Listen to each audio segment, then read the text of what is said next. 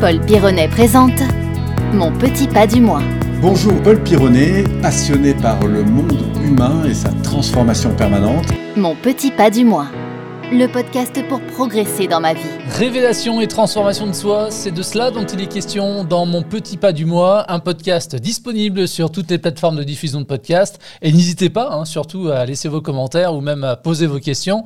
Paul, tu te feras évidemment un plaisir d'y répondre. Absolument, Jean-Baptiste. Et bonjour à ceux qui nous rejoignent. Bonjour à tout le monde. Ce podcast, il a surtout aussi, on va le dire et le répéter, hein, vocation à être interactif. Hein. Absolument, c'est pour ça que si vous souhaitez euh, bah, nous laisser des messages, des choses comme ça, surtout, euh, n'hésitez pas à le faire. On, je prendrai le temps de bah, d'y répondre. Bon, dans ce premier épisode, euh, Paul, découpé en deux parties, on s'attarde à toi, justement, mieux connaître son guide pour mieux se faire guider. C'est un peu l'idée. Hein. Dans la première partie, on est revenu sur tes premières années de l'enfance, de 0 à 7 ans, dans la communauté de l'Arche. Tu nous as expliqué ce qui avait également motivé votre déménagement à toi et tes parents dans la banlieue de Grenoble. De la vie en pleine nature, ou presque, tu t'es retrouvé dans une barre d'immeubles, dans un quartier de la Euh, qui allait finalement devenir une cité. Tu te souviens de ta première réaction, la première réaction du petit Polo quand il a débarqué dans ce nouvel environnement? Ah bah écoute, j'étais très impressionné, je m'en souviens très bien, j'étais à la gare de Grenoble, c'est la première fois que je voyais des bus, il faut savoir que l'endroit où j'étais, moi, on descendait le dimanche sur le parking pour voir de une voiture. Et là, je, je, sors de la gare, il y avait ces grands bus comme ça, un peu électriques. Ensuite, j'arrive dans, dans, le quartier euh, bah, dans lequel j'allais vivre, hein, c'est-à-dire la Villeneuve. J'avais jamais vu des bâtiments aussi hauts. Et voilà, je me souviens que j'avais été marqué par le fait qu'il y ait de l'électricité, tout s'allume. Il y avait une, une baignoire, j'avais pris ça pour une piscine. Enfin bref, j'étais très impressionné par, euh, par ce, ce, ce, nouveau lieu de, de vie. Je crois qu'on me mettrait aujourd'hui euh, dans l'espace, ça ferait à peu près la même différence. Donc oui, c'était très sympa. Alors ça avait des aspects à la fois positifs et puis en même temps, c'était impressionnant, je me souviens. J'avais très peur des ascenseurs, par exemple. Oui, parce que tu étais au 13e étage, c'est ça? Oui, ouais, je sais plus si c'est 11e ou 13e, mais euh, en tout cas, on était, on était en haut de l'immeuble. euh, bon, on va développer après, mais est-ce que l'on peut dire qu'à partir de l'âge de, de, 7 ans, le petit Paul Pironnet a définitivement perdu euh, l'insouciance?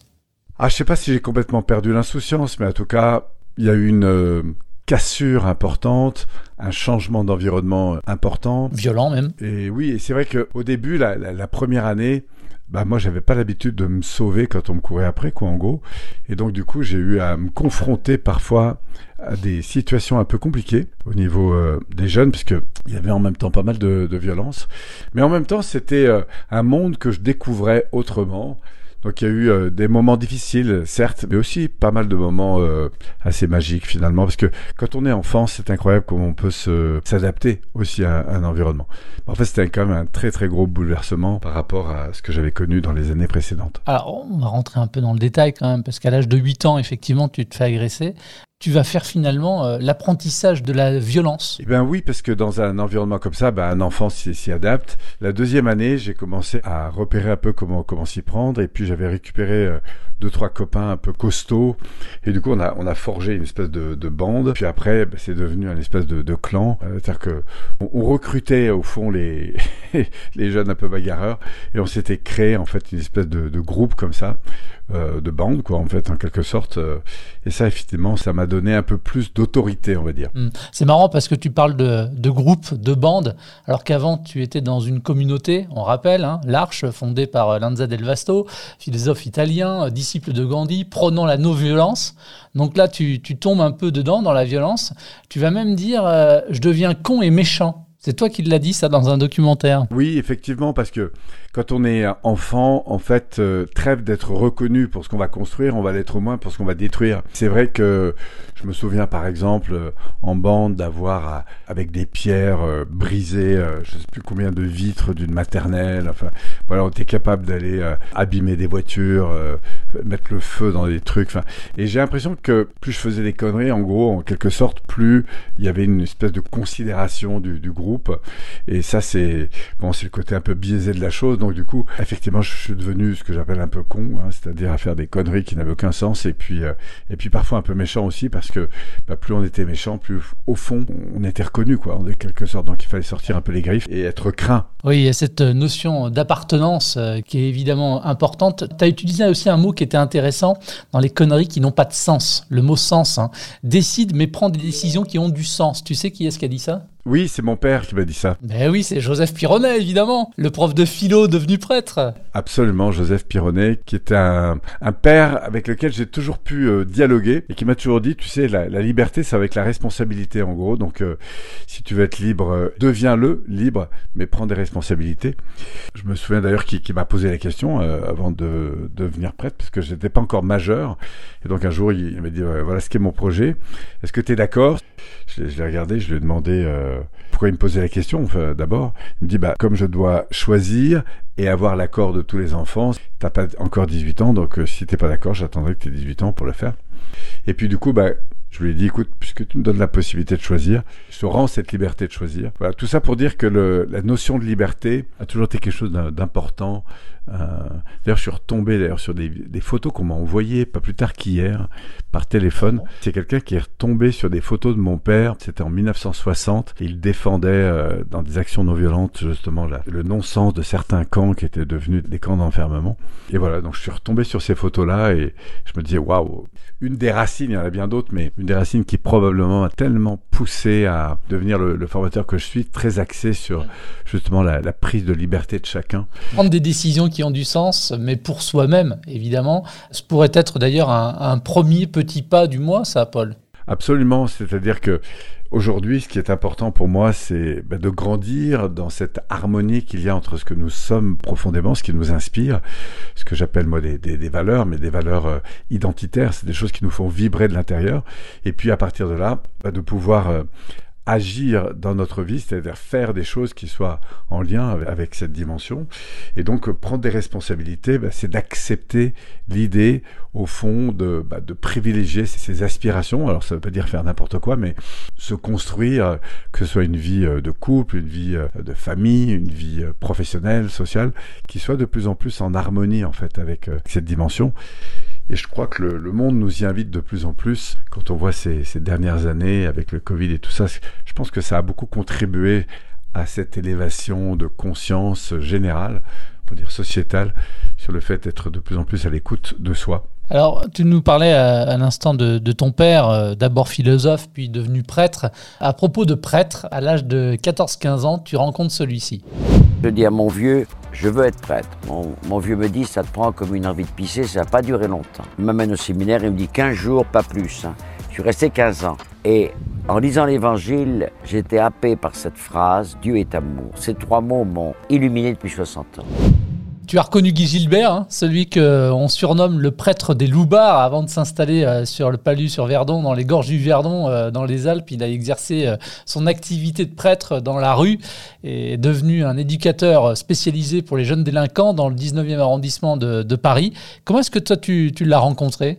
Ah écoute, euh, mon père justement, qui le connaissait, l'a fait venir à Grenoble pour faire une conférence et notamment sur euh, la manière dont il travaille avec les jeunes. Et moi, je me souviens, j'étais euh, sur les marches de cette église qui a été euh, sollicitée pour, pour ça.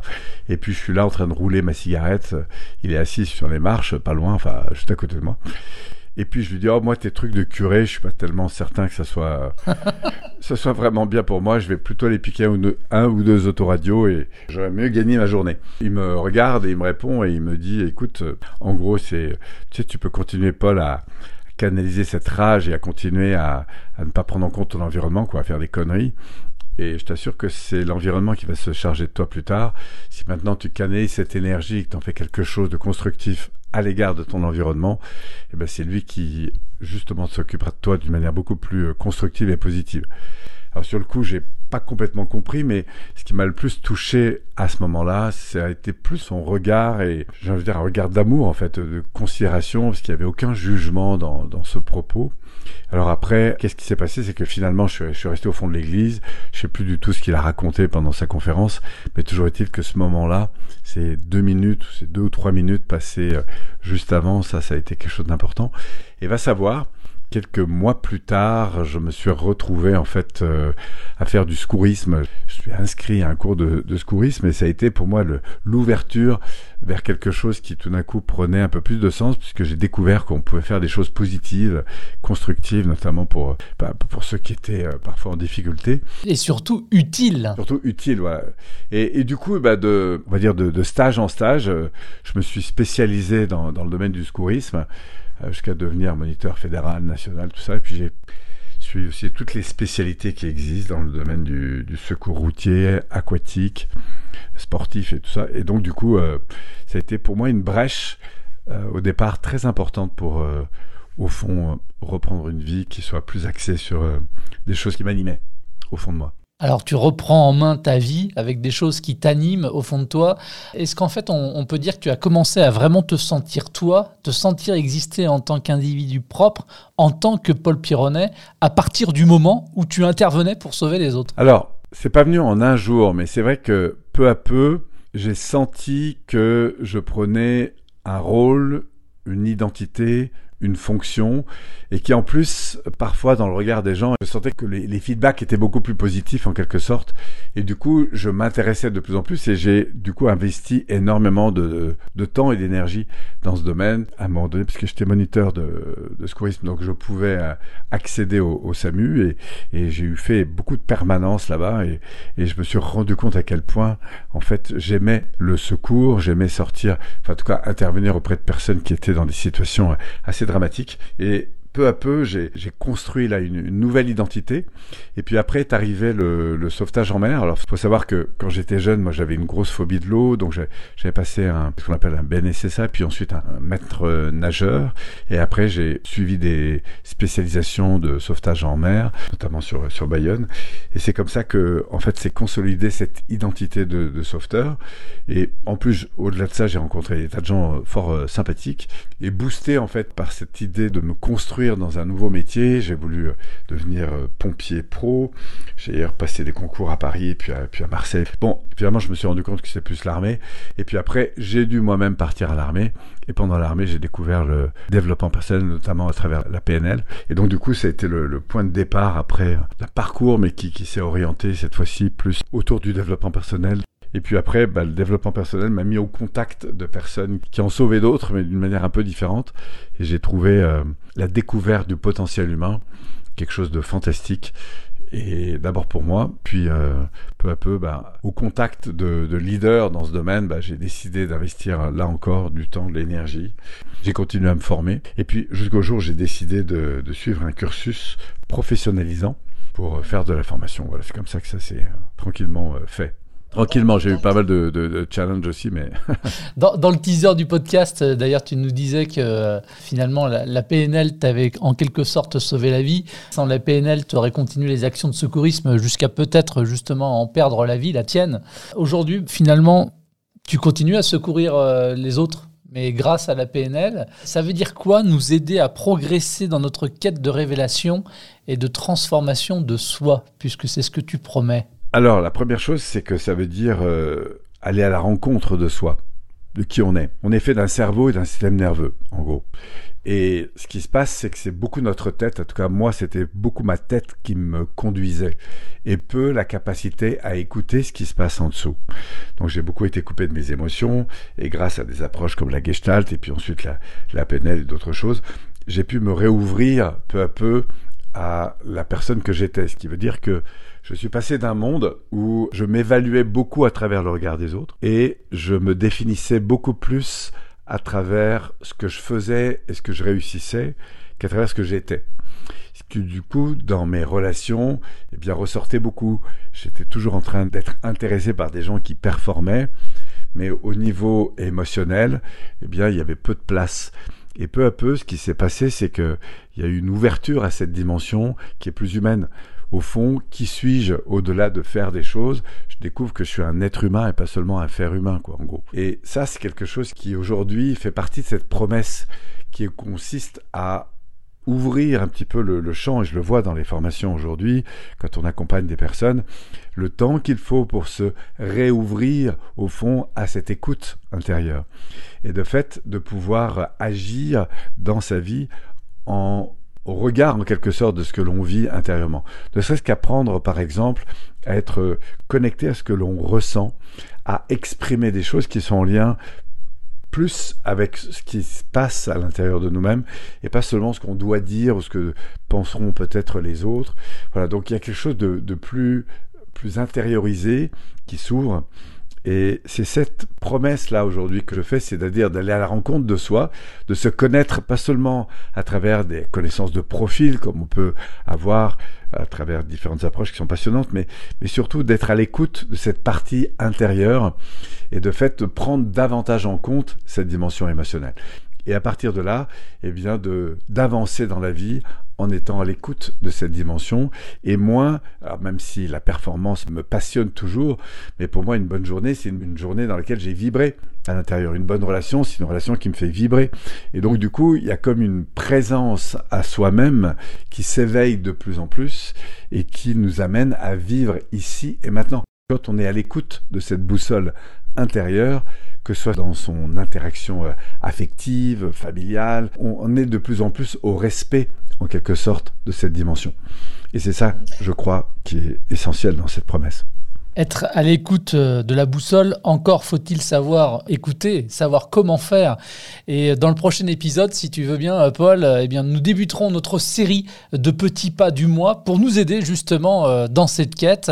Et on parlera notamment de micro et macro changements. Est-ce que ça te convient? Ah bah absolument, c'est quelque chose qui m'anime beaucoup dans cette notion de petits pas, car je crois qu'on a beaucoup plus à, à tirer profit des, micro-changements que des macro-changements, mais on, va ouvrir cette brèche euh, lors de notre prochain podcast. C'est un domaine qui me passionne beaucoup. Merci Paul. Merci Jean-Baptiste et merci à vous tous.